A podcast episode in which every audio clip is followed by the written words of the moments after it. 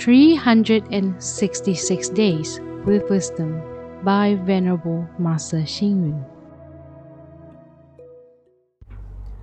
March 26. Those who are able to accept admonition and admit their faults courageously will advance. Those who think themselves to be reasonable and never admit their faults will lag far behind. According to Roots of Dharma, when scolding people, you must think of their feelings. You achieve your goal only if your teaching is accepted. When scolding, one has to pay attention to the art of using language. Parents give encouragement to their kids instead of scolding. Teachers inspire and motivate their students instead of scolding.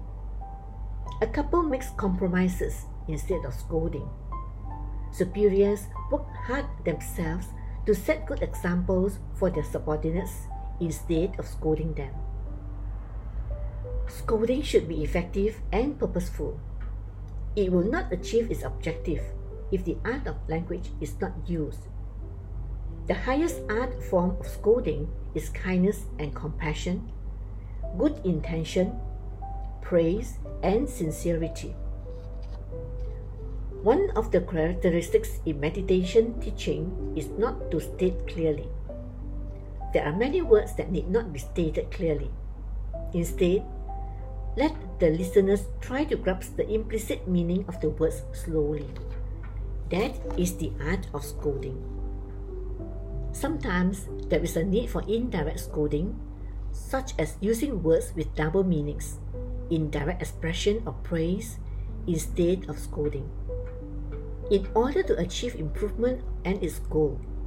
Scolding must originate from good intentions, kindness and compassion, and sincerity, as well as praises. Read, reflect, and act. When scolding, one must pay attention to the language used.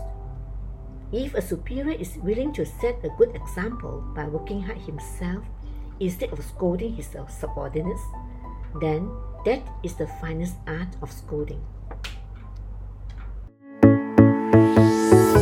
Please tune in, same time tomorrow as we meet on air.